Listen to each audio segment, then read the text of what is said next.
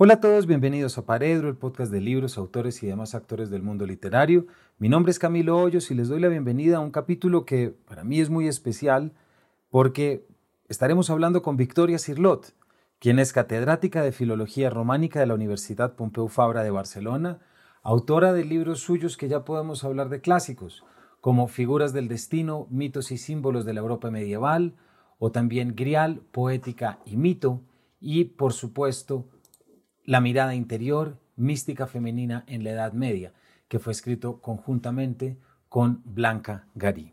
Victoria se ha dedicado al estudio del universo caballeresco y de la mística femenina medieval y ha realizado estudios comparativos entre la estética de la Edad Media y el siglo XX. Entre sus últimos libros destacan Imágenes negativas, La nube en la tradición mística y la modernidad y Visión en rojo, abstracción e informalismo en el libro de las revelaciones de Juliana de Norwich. Para esta ocasión tuvimos oportunidad de hablar con ella, pues ya imaginarán ustedes lo que supuso para mí poder volver a hablar con mi directora de tesis y preguntarle en esta ocasión por aquello que fue lo que prácticamente más aprendí en mis años de trabajo, que fue que la lectura es una forma de vida, entendiendo que siempre que leemos un libro lo que estamos haciendo es preparándonos para poder salir a la calle, cosa que aprendí con ella gracias a metáforas del bosque medieval que visitan los caballeros artúricos, pero también la ciudad que la visita el flaneur surrealista o el promeneur surrealista, es decir, aquel que sale en busca de la aventura y que gracias a ella lo entendí como una lección de vida. Así que, sin mayores preámbulos, los dejo con este capítulo muy especial con Victoria Cirlot, catedrática de Filología Románica de la Universidad Pompeu Fabra de Barcelona y quien fue mi directora de tesis doctoral. Bienvenidos. Victoria, en primer lugar, bienvenida a Paredro. ¿Qué tal, Camilo? Qué bien. Muy contento de estar acá, Victoria, porque eh, le cuento también a, mis, a la audiencia, que seguramente ya lo he dicho en algún otro capítulo, pero eh, volver a hablar y a ver a la directora de tesis, a quien supuso ese nacimiento al mundo, en mi caso al mundo de la experiencia y al mundo sensorial, gracias a la lectura muy rigurosa de textos literarios, supone en verdad una, una gran dicha y un regreso también al origen. Para mí también, Camilo, el reencuentro con los discípulos magníficos que tengo que decir que he tenido, pues siempre es una, una sensación maravillosa. Pues Victoria, gracias y aquí lo lo compartimos. Victoria, yo quiero proponerte que hablemos a lo largo de hoy sobre algo que en realidad yo aprendí de ti a lo largo del doctorado. Eh, y quiero comenzar contando una anécdota de una reunión que tuvimos. Yo madrugué y me encontré con el director del Departamento de Humanidades de la universidad, quien me dijo, hay una ayuda económica que no se ha tomado eh, y cierra en media hora. Así es que si te apuras, la tienes. Entonces dije, ya había madrugado como buen colombiano, porque el que madruga Dios le ayuda. Entonces llegué muy temprano y ese fue el premio. Y recuerdo que hice todo y tú llegabas más o menos a las 10 de la mañana. Y era el último plazo que tenía para la firma. Entonces... Te ibas a París entonces. Y que me iba a París entonces, exactamente. Lo recuerdo perfectamente, Camilo. Pero no sé si recuerdas lo que para mí, y lo he dicho y lo he escrito, eh, supuso uno de los mejores consejos en mi vida intelectual y en mi vida sentimental, que fue que cuando tú me recibiste en la oficina con una bibliografía extensa, que era la que yo tenía que sacar en la Mitterrand, en la no sé qué, tú me dijiste, Camilo, de esto nada esta vez. Ve a caminar. Vete a caminar, a pasear. Vete a caminar. Quisiera arrancar, Victoria, desde esa invitación tuya, que yo sé que no es solo invitación, sino también actitud vital. Claro, para mí era importante que entendieras eso eso que es en el surrealismo tan fundamental, ¿no? Es el, el flaneur. Entonces, para entender realmente las cosas hay que vivirlas, hay que experimentarlas. Y me parecía tan bonito que pudieras ir a París y pudieras patearte en las calles y sobre todo recorrer ese París surrealista que tú recorriste meticulosamente. ¿no? Así Eso para mí me parecía una necesidad absoluta. Y es, yo en realidad en mi vida eh, lo he practicado siempre. No hay mayor placer que poder justamente ver aquello que estoy estudiando. Esto es lo que me produce una emoción, pero, pero total, ¿no? Por ejemplo, recuerdo una de las últimas veces que estuve en la Biblioteca Nacional de Francia viendo el manuscrito T, que el manuscrito donde está el, el, el del Graal de Crétin de Troyes y las cuatro continuaciones. Fue algo realmente espectacular, ¿no? Poder tener el manuscrito en las manos, ahora que todo está online, y ciertamente es fantástico tenerlo todo online, pero eh, esta vivencia de la obra que conoces, que trabajas, ya sea una ciudad, ya sea un libro, da igual lo que sea, pero que tú puedas establecer los puentes entre tu vida y el objeto de estudio, a mí me parece fundamental. En realidad yo te diré que todo lo que he estudiado ha sido para poder vivir. Claro. Y eso lo, pero, y eso yo lo aprendí de ti y aquí lo estamos hablando, pero aún así puede sonar tan extraño en otros entornos académicos que la gente entienda que así debe ser y que así puede ser una aproximación epistemológica a la vida. Lo puedo entender porque normalmente el mundo académico vive en una escisión muy profunda entre lo que es la vida y lo que es el trabajo. Y se entiende el trabajo académico como un trabajo técnico, ¿eh? profesional. ¿no? Entonces, claro, para las personas, gracias a Dios no estoy sola, ¿eh? me he encontrado algunos también en el mundo académico, incluso te puedo decir, que son así. Es decir, la persona que necesita trabajar para vivir, porque realmente el estudio es lo que le permite vivir, pues para mí es, es fundamental. ¿no? Y como el objeto de estudio, en realidad todos los objetos de estudio me vienen motivados por mi propia vida. ¿no? Es la vida la que me, me conduce a fijar los objetos de estudio. Hasta tal punto te diré que cuando alguien me regala un libro que me puede gustar mucho, me cuesta mucho meterlo en esa cadena que ya tengo montada, ¿sabes? Ya, ya, ya, y es porque todo es necesario, ¿no? Y estoy metida en, ese, en esa seriación y me cuesta meter, aunque meto, ¿eh? meter lo nuevo que de pronto me llega y que no está, porque todo surge de una gran necesidad interior. Eso, eso es cierto. La última vez que vine, Victoria, aquí a tu casa, desde donde estamos grabando este capítulo, ahorita no sé dónde están, pero estoy seguro que son las espadas merovingias. La espada merovingia. Tengo una merovingia, sí, está ahí en mi despacho, eh, ahí puesta en la horizontal. Ya Esa la es la espada merovingia. Tendremos que tomarle una foto ahorita para que nuestros una foto oyentes. Y tú me explicaste las características físicas de la espada, la última es la pátina y todo. Sí, sobre todo te expliqué la técnica del hierro, porque en la época merovingia genera eso que se llama el escramasax, o sea, eh, genera como una ornamentación muy curiosa en la hoja que procede de cómo se, de cómo se trabaja el hierro. Ya, claro. Bueno, esto te lo voy a preguntar ahora porque estoy seguro que nos vas a, profundizar. Em, me pregunto, Victoria, si nos puedes contar, esa es una herencia de tu padre, si sí, totalmente. ¿Cómo fue esa relación que empezaste a desarrollar en esto que hablamos entre la vida y el texto, digámoslo así, en la conexión de lo que supuso también tu padre, Juan Eduardo Cirlot, autor del grandísimo diccionario de símbolos. Que lo acaba de publicar Adelphi. Lo acabo de ver. Lo acabas de ver ahí en, el recibidor de mi casa, que está expuesto. Calazo lo publicó, sí. Eh, un texto también de consulta obligatoria para muchos de nosotros cuando queremos aclarar las cosas mm. oscuras. Yo siempre voy al diccionario de tu padre. Mm. ¿Nos contarías un poquito cómo recuerdas tú que fue esa infancia o, ese proceso de formación tuyo en el que... Hombre, mi padre fue un, hombre indudablemente decisivo en mi vida, porque mm, era un hombre que transmitía mucho. No era un hombre cerrado en sí mismo, sino que al contrario por supuesto, tenía un mundo interior inmenso, pero eso no significa que no transmitiera lo que le ocurría, lo que vivía, su creación. Mm, nos hacía muy partícipes de su, de su vida y de su mundo.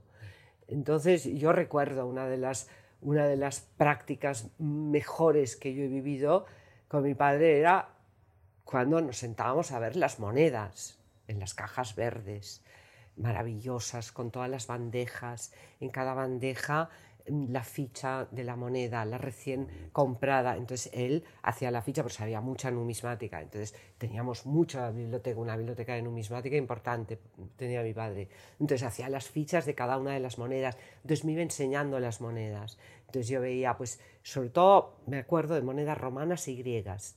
También tuvo medievales y también árabes.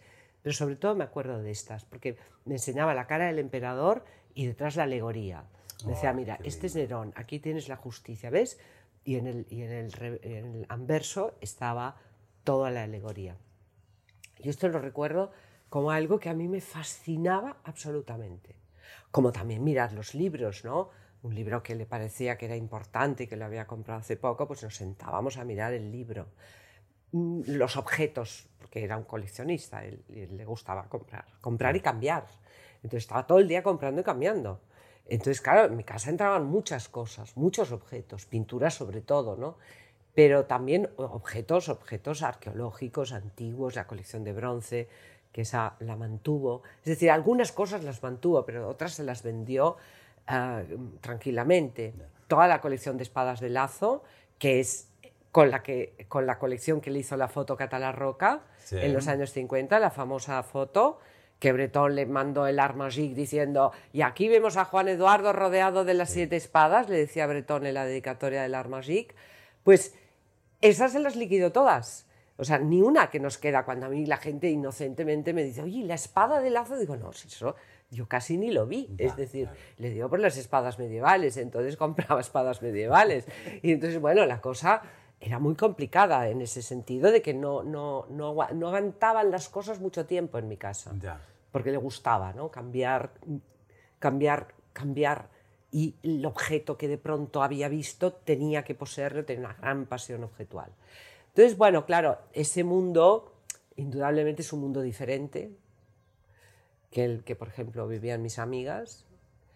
Eh, es un mundo distinto y es un mundo mm, que también te tengo que decir, en el que yo aprendí muchísimo, porque mi padre era muy maestro ¿eh? conmigo. Era un hombre que me enseñaba, y además con una gran dureza. ¿eh? Era un hombre muy amoroso, pero, de vez en cuando, de vez en cuando te pegaba un palo que te dejaba, te dejaba tiesa, ¿no? Yo me acuerdo una vez que le pedí dinero porque me iba con mis amigas a tomar un aperitivo y entonces me dijo, sí, sí, te lo doy. Pero ¿sabes qué? Eh, me dijo, eh, mira, te voy a comprar la moneda que, me que te regalé el otro día, ¿me la vendes? Y yo inocentemente dije que sí, y además ansiosa por tener mi dinero para ir a tomar el aperitivo, claro. Sí, sí, y el tío me compró la moneda por 25 pesetas. No. Sí. ¿Y, ese fue el dinero del aperitivo? Sí, y ese fue el dinero del aperitivo. Y es una lección, yo, que siempre me he vendido por un plato de lentejas. Ya. ¿Sabes? Claro. Ahí eh, se ve que me conocía muy bien pensó, esta niña tiene que aprender. Y un poco era así siempre conmigo. O sea, era un hombre que, me enseñó mucho, mucho en ese orden de la vida, ¿no? También en, cuestiones, porque se enfadaba muchísimo ¿eh? cuando no sabías algo, también es cierto, ¿no? Eh, le sacaba de quicio que dijeras cualquier brutalidad. Pero de todos modos, ese aspecto es el que más recuerdo porque fue muy tajante. Y luego, Victoria, como, mejor dicho, tienes esta, este crecimiento con tu padre y, esta influencia, digamos, y estas... Sí, y de pronto se corta porque mi padre se muere cuando yo tengo 18 años. Exacto. Y, ahí, y ahí... Ahí empieza el estudio, Camilo. Ahí va exactamente. Porque, por supuesto, algo tenía que hacer. Claro. Entonces, es curioso que esa ausencia tremenda que supone la muerte de mi padre es algo que yo remedio a partir del estudio. Me da por estudiar. Y ahí, empiezo a crear un espacio donde yo me voy a reencontrar. Porque yo me encuentro con mi padre. Que eso es muy bonito. Es que y sin seguir, es decir, sin ningún tipo de imitación, porque yo me he encontrado mis objetos de estudio. Los he buscado yo, me han salido de mí misma. Pero de pronto digo, pero si esto, si esto ya estaba, ¿no? O sea, me acuerdo uno de las, por ejemplo, recientemente, ¿te acuerdas de la visión abierta que tengo un capítulo dedicado a la polvareda y que me obsesionó. Estuve un tiempo el Quijote, dale que te pego, la mancha en el muro, y Leonardo, y la lección de Leonardo, y bueno, la locura. Pues cuando se hizo una exposición de mi padre en el Vila Casas, la Fundación Vila Casas, sobre el Correo de las Artes, o sea, todo lo que mi padre había publicado en Correo de las Artes. Yo te tengo que decir que de crítica de arte mi padre había leído poca, ¿eh? porque yo me centré en toda la simbología y en la poesía. En cambio, en crítica de arte lo miré poco. Pues en esa, en esa exposición del Correo de las Artes, mi padre tiene un artículo que es La vieja mancha del muro. No. Sí. Y entonces cuando lo leo, bueno, pues claro, ahí estaba todo. Es decir, es curioso como de pronto, este es un ejemplo, pero tengo muchas coincidencias en este sentido, ¿no? De pronto hay una yo a través de mi propio camino y desarrollando mis propios temas, me encuentro en un punto que él ya pensó eso.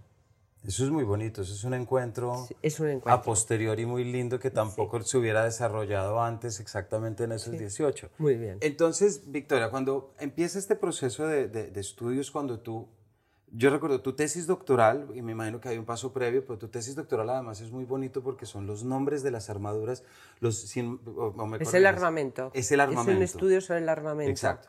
Antes nos estábamos refiriendo también para nuestros oyentes a lo que supone ese capítulo de la visión abierta de Victoria del libro, pero que hace referencia a la polvareda en el Quijote, en el que se ven el que el Quijote, en vez de estar loco, es un hombre imaginativo.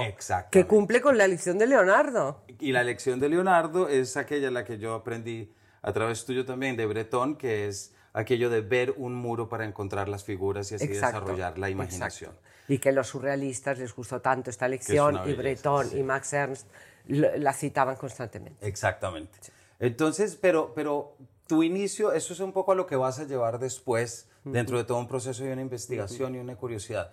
Pero, ¿por qué no nos cuentas un poquito de ese momento en el que encuentras la literatura artúrica? Bueno, pero es curioso, yo empiezo con el armamento, porque soy una mujer tremendamente literal. O sea, en realidad el primer dato que yo tenía eran las armas de mi casa, las espadas. Mi tesina fue tipología de la espada en la Edad Media. Entonces, esa, ese objeto concreto. Yo empecé con lo, lo, más concreto, que yo, con lo que yo podía trabajar o empezar, ¿no? Para luego ir ascendiendo a los planos, como los cuatro sentidos literales, los cuatro sentidos de la exégesis medieval, ¿no? Que pasas del plano literal al sentido alegórico y del sentido alegórico al, al, al analógico y de ahí al, al simbólico, ¿no? Entonces, esos cuatro sentidos. Esto a mí me ha funcionado mucho en la vida. Yo he empezado siendo muy literal. Yo necesito, necesito tener un punto de partida muy concreto, muy material. Y a partir de ahí ya voy trabajando, ¿no? Pero, por ejemplo, yo no, yo no mm, recuerdo que un amigo mío me decía, oye, ¿por qué no te dedicas a estudiar el, simbología? Y yo le decía, yo no puedo estudiar simbología.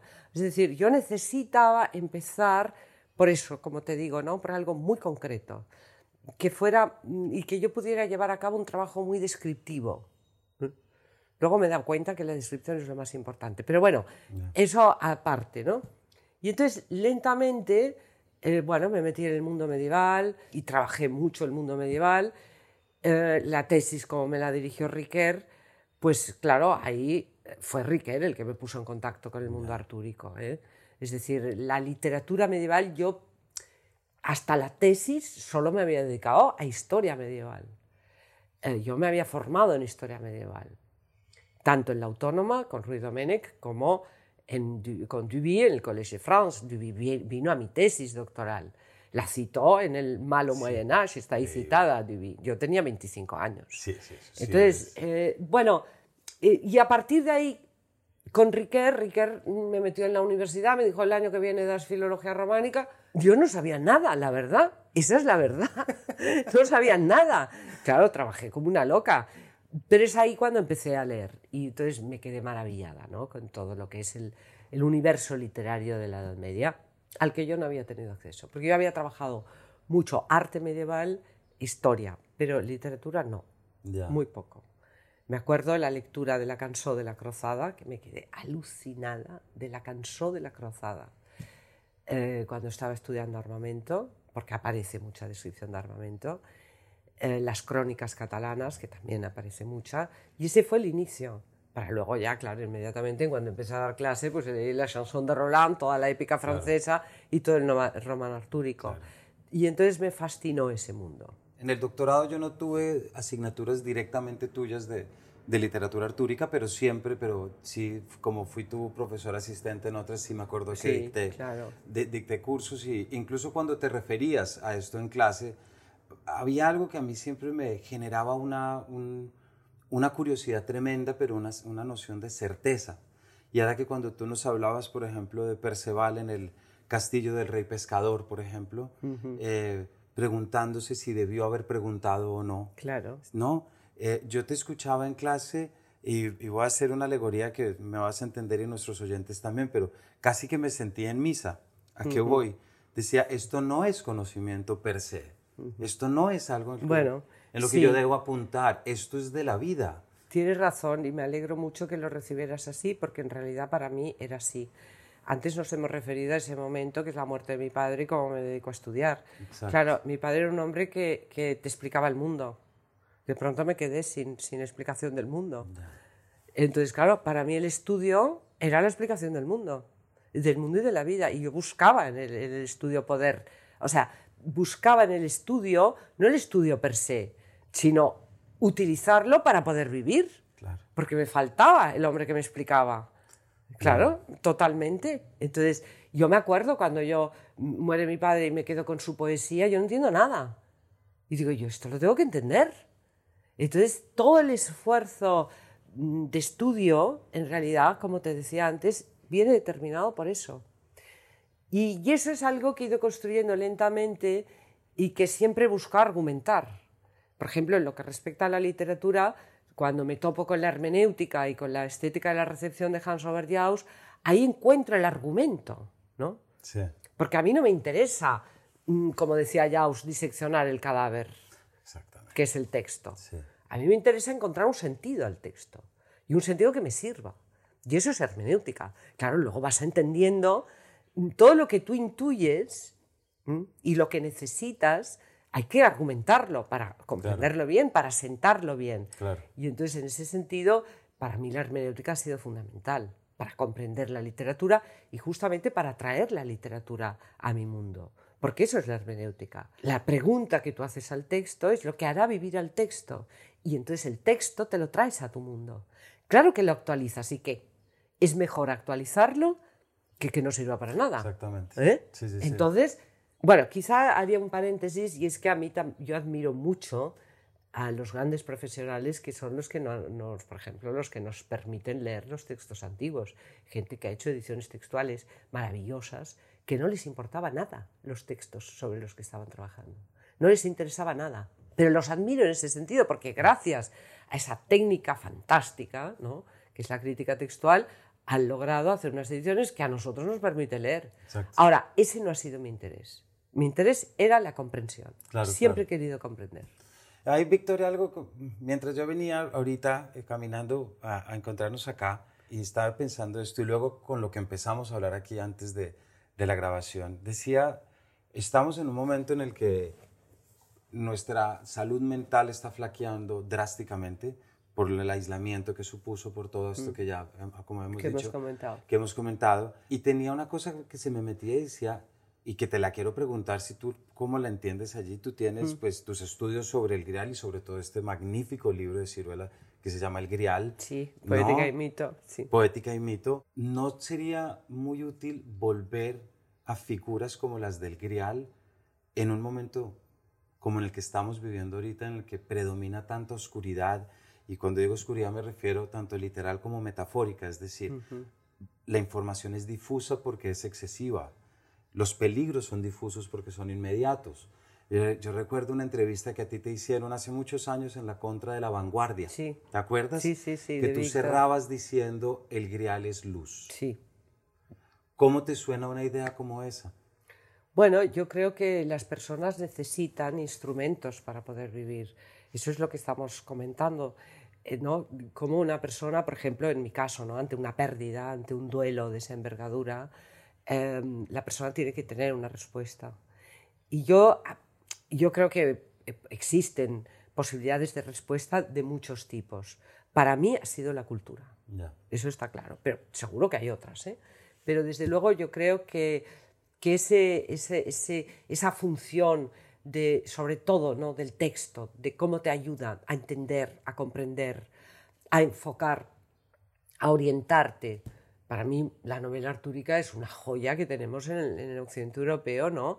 Del mismo modo que existen los cuentos zen, no sé cómo decirte, son auténticas piezas de sabiduría y uno necesita de pronto la sabiduría. Entonces, el mito griálico es tan rico en lo que respecta a colocarnos en situaciones existenciales y a ofrecernos respuestas para esas situaciones existenciales, que claro, yo qué quieres que te diga, claro que sí, es decir, uno puede recurrir a esos textos maravillosos y que le permiten meditar y que le ofrecen respuestas a momentos de gran desánimo, de gran decepción, de gran desilusión, de, gran devastación, ¿no? exacto. ¿Eh? Esa devastación, que es la terregaste del, castillo del Grial, ¿no? En que se vive en esa desolatio que decía el Papa cuando, cuando ya piensa que se van a quedar sin Jerusalén, ¿no? Esa aventura interior que es el, y que propone el mito del Grial, ¿no?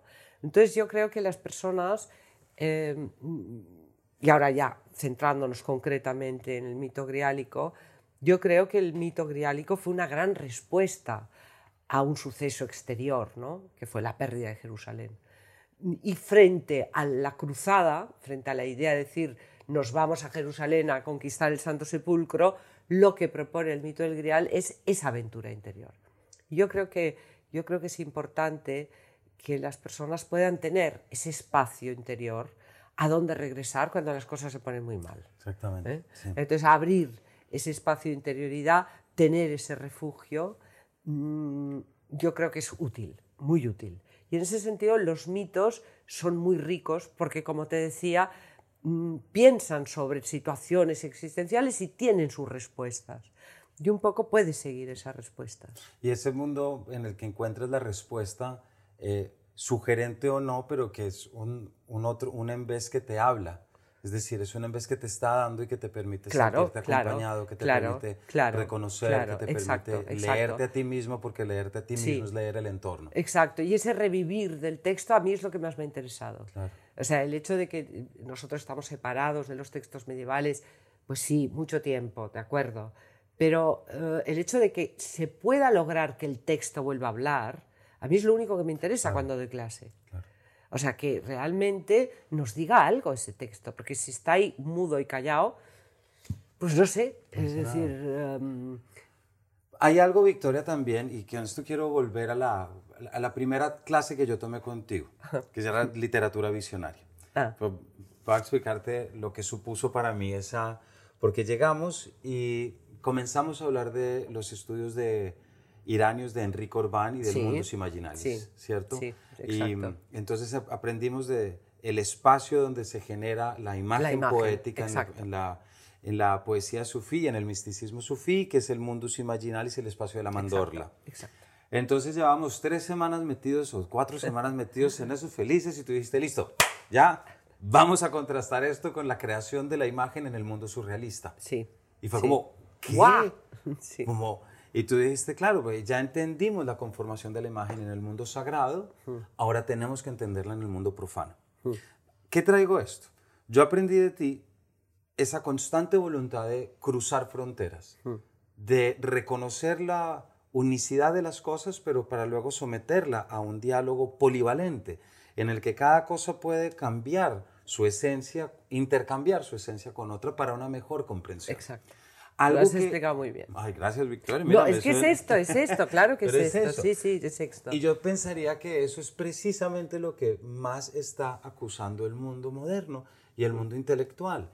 Este constante reconocimiento de la particularidad de cada uno y esta negación de establecer diálogos, porque cuando se establece el diálogo se está renunciando a su esencia. Entonces estamos en un momento en el que aparentemente volvimos a parcelar todo volvimos a un, latifundio parcelado, olvidándonos de estar cruzando todas las cosas. Yo te diré que pienso que esta manía de la especialización está pasando un poco, o al menos de pronto emergen obras en donde se ha borrado la especialización. O sea, por ejemplo, me refiero a obras, mm, a mi modo de ver, extraordinarias como, como las de D.G. Berman, ¿no? en donde tiene lugar ese constante entrecruzamiento. O, por ejemplo, algo que, como tú sabes muy bien, me interesa mucho, ese diálogo entre la Edad Media y nuestro mundo, ¿eh? que yo inicio con Hildegard, cuando pongo en relación con Max Ernst, pues bueno, pues también hay estudiosos americanos que lo hacen constantemente, Alexander Nagel, por ejemplo, en Medieval Modern. Es decir, yo veo que, que, esa, que esa pasión por la especialidad que ha asolado las universidades también es cierto que hay un espacio en donde no se sigue eso. Y ese espacio a mí me parece muy importante. En mi caso te puedo decir que también ese vuelve a ser un punto de encuentro con mi padre, que yo, lo, lo, yo he llegado ahí por mi camino, pero de pronto, mira cómo tengo aquí un fresco románico al lado de Tapies. Entonces, yo esto lo he vivido constantemente en mi casa. Esto era mi casa. ¿eh? Este, esta necesidad del mundo medieval, una obra, una pintura medieval al lado de una pintura informal. Esto era una obsesión de mi... Bueno, no era una obsesión, es que él lo hacía así constantemente. Ahí Lo, lo, colocaba.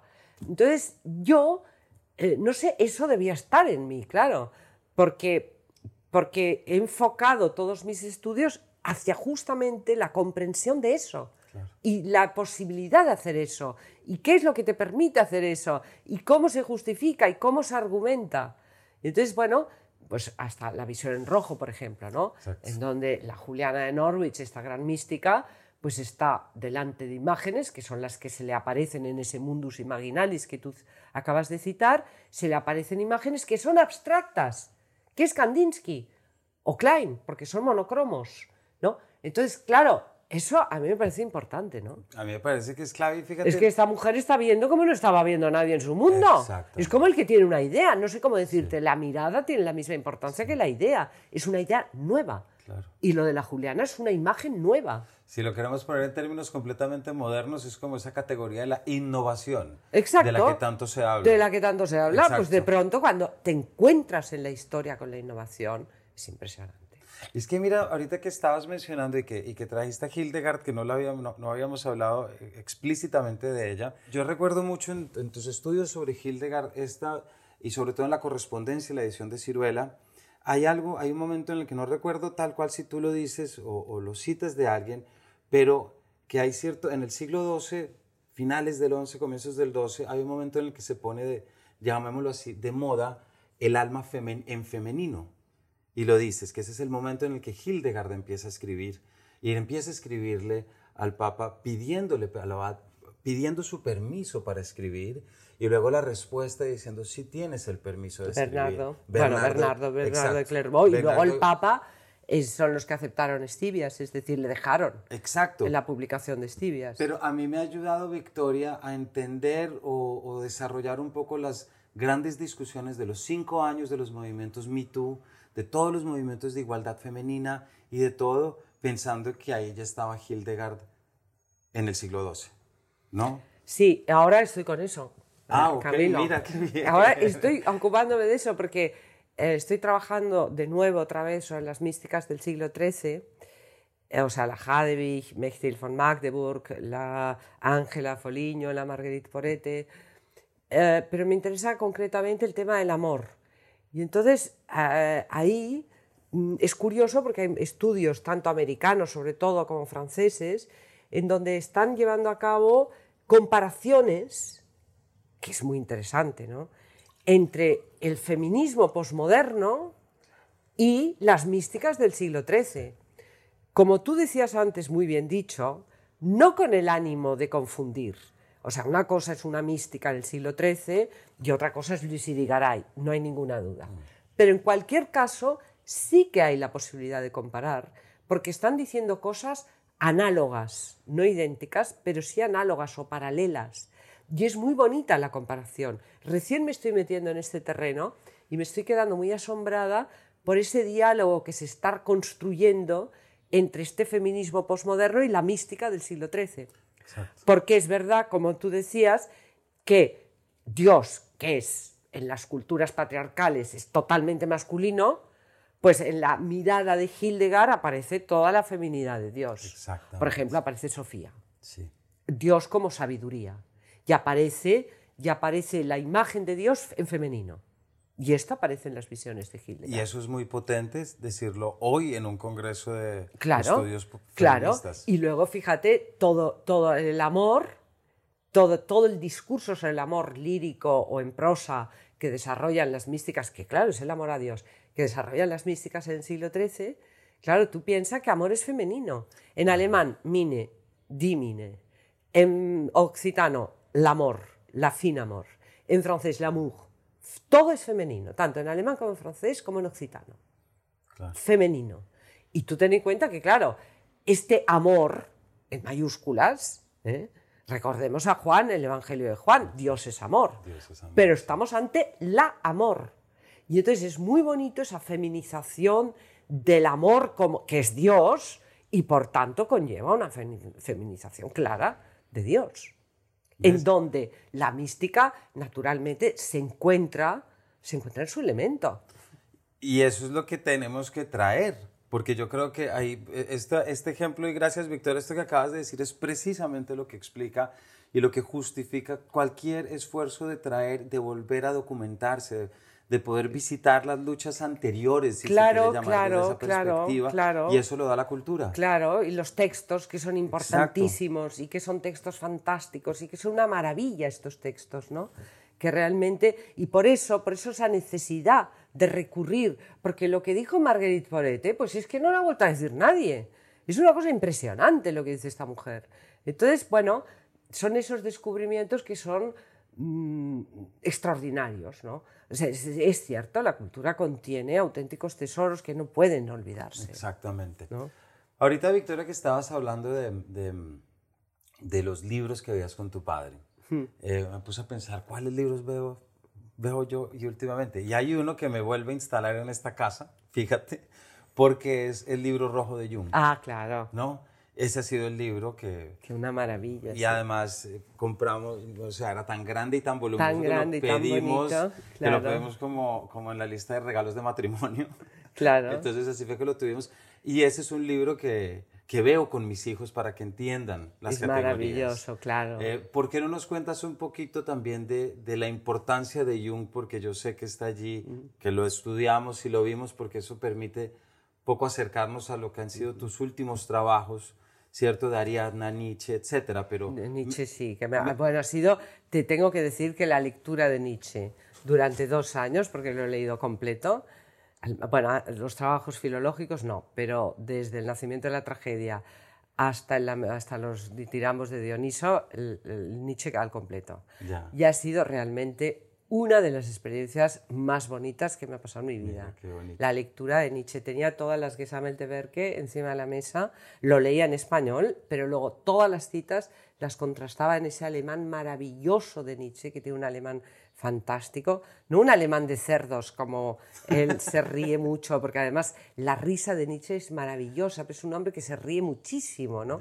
O sea, he llegado a oír la voz de Nietzsche. Eso que decía Borges, también dicho, que, que decía, oiga, no lean ensayos, lean autores, porque así al menos oirán la voz.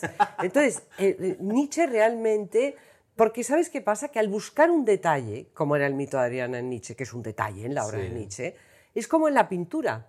Tú conoces a un pintor a través de los detalles, porque ese detalle, ¿eh? ahí ese es el espacio de libertad, ahí en el detalle ha hecho lo que le ha dado la gana. Entonces, ese ponerte en contacto con el detalle, lo decía Daniel Arás y tenía razón, te genera una intimidad muy importante con el autor. Claro. Y para mí ha sido, bueno, ha sido íntimo mío Nietzsche, o sea, en la lectura de Nietzsche ha sido realmente asombrosa. Qué maravilla. Porque, porque toda una cantidad, él ya lo decía, ¿eh? tengo un alma que es polifónica. Y es verdad, es la cantidad de registros que hay en Nietzsche, es impresionante. Los registros, los tonos, las tonalidades, la melancolía, la risa, el bromazo, eh, la emoción. Es impresionante la lectura de Nietzsche para ver todo ese mundo tan polifónico, esa alma tan polifónica la de Nietzsche. Y te tengo que decir que a Jung le tengo un poco de manía últimamente, porque el seminario que dedicó Jung a Nietzsche era malo, Ah, ok. francamente malo. que nunca debieron hacer eso, pobre Jung, porque en realidad Jung nunca lo publicó. Ya. Pero aquí las Bollinger Series quieren publicar a Nietzsche, a, a Jung, ¿no? Claro. Entonces van sacando seminarios. Hay algunos muy bonitos, el de la Kundalini, el de las visiones, que lo tengo aquí, las visiones. Sí. Pero, por ejemplo, el de Nietzsche, pobre Jung, o sea, le han hecho una faena. Hasta Jarrett, que es el que hace la introducción, se pregunta al final, ¿podemos decir que realmente Jung hizo justicia al filósofo? Porque no le hace justicia. Porque no ¿eh? le hace nada. Nada. Y claro, es un seminario malo, ¿eh? Ya, Muy ya, malo. Pero claro, también tenemos que tener en cuenta que el pobre nunca, nunca firmó ese libro, Claro. ni lo entendió como un libro. ¿eh? Son las cintas recuperadas y la mecanografía de un texto que él nunca entendió como un libro. Ya. Pero el libro rojo, en efecto, es una maravilla. Sí, y además es, todo lo que tiene, el trabajo. Y... las miniaturas, las imágenes, el texto. Eh, es, ha sido años de, auténtica pasión. Yo lo conocí en, en, Buenos Aires, estaba en el Malva dando una, un seminario en el Museo de Artes Latinoamericanos de Buenos Aires y una chica dijo, hoy sale el libro rojo en Nueva York. Era en el año 2009, exactamente. Yo llegué a Barcelona y lo pedí por Amazon inmediatamente y me llegó.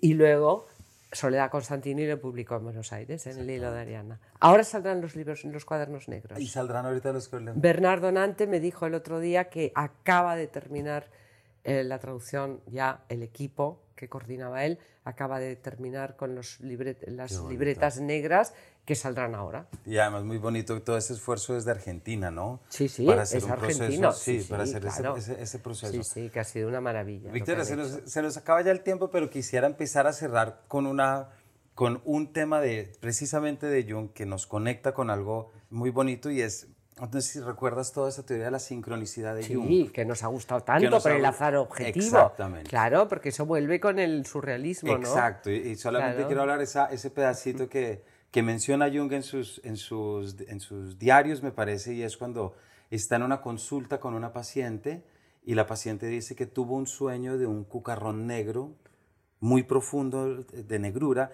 y entonces Jung en ese momento empieza a oír un golpeteo en la ventana que nos conecta al azar objetivo, pues yo creo que también a Poe, un poquito, un, poquito un poquito, un poquito. Y entonces empieza a oír el golpeteo, Jung, o sea, mientras le habla la paciente, va, abre la ventana y lo que entra es un cucarrón de una negra profundidad. y él la coge y se lo muestra a la paciente y le dice, ¿Era como esta? Era como este, dijo, no, era ese. Era ese, ah, qué bueno. Pero digamos, esta, esta voluntad, digamos que este tipo de acercamientos, mm. cierto que te, ofrece Jung, que también te ofrece, por supuesto, una literatura artúrica y que luego el surrealismo también mm. va a proponer vía Baudelaire y tantos otros, pero es esa, es esa oportunidad aún latente de usar la literatura, la poesía, mm. como un mecanismo de ver el otro lado de las cosas. Esa extraña sincronía entre la razón, lo intuitivo y que a mí me genera una seguridad muy profunda frente al mundo. No sé si es, es, antagónico lo que estoy diciendo, pero me genera seguridad saber que hay cosas inciertas. A mí, a mí me genera maravilla. Y gracias a eso me maravillo. Entonces, a mí me parece que, que, mm, la sincronicidad, cuando nos encontramos con fenómenos así, de algún modo tú dices, hablas de certidumbre, yo te entiendo, porque finalmente eso parece que es lo que da sentido. Exactamente. Y entonces lo, que uno no puede vivir es sin sentido. Y, eso, pues parece que ahí estás ante, ante algo que tiene sentido y eso, eh, y eso lo necesitamos para vivir. Exactamente. Victoria, muchísimas gracias. Gracias a ti, Camila. Por esta charla tan rica. Tengo además aquí al frente imágenes negativas, recién publicado por Ediciones Mundana, quien Felipe Cusen está detrás y quien saludamos desde acá, por supuesto, a, Felipe y a Marcela. Eh, y a todos nuestros oyentes, pues ya conocen el camino hasta su librería de confianza y si la librería no les da todo lo que ya por esta charla, de lo que todo, de lo que se antojaron en esta charla, pues ahí está Amazon. Claro. ¿Cierto? Ahí está Amazon de España y ahí están libros porque en realidad no pueden perderse un paseo por lo que es la obra de Victoria, que tanto como lo hemos dicho les va a servir para la mente, pero también para el corazón, es decir, para aprender a cómo caminar en la vida. Victoria, muchas gracias. Gracias a ti, Camilo. Y a todos ustedes, muchas gracias y nos vemos en una próxima edición de este Paredro.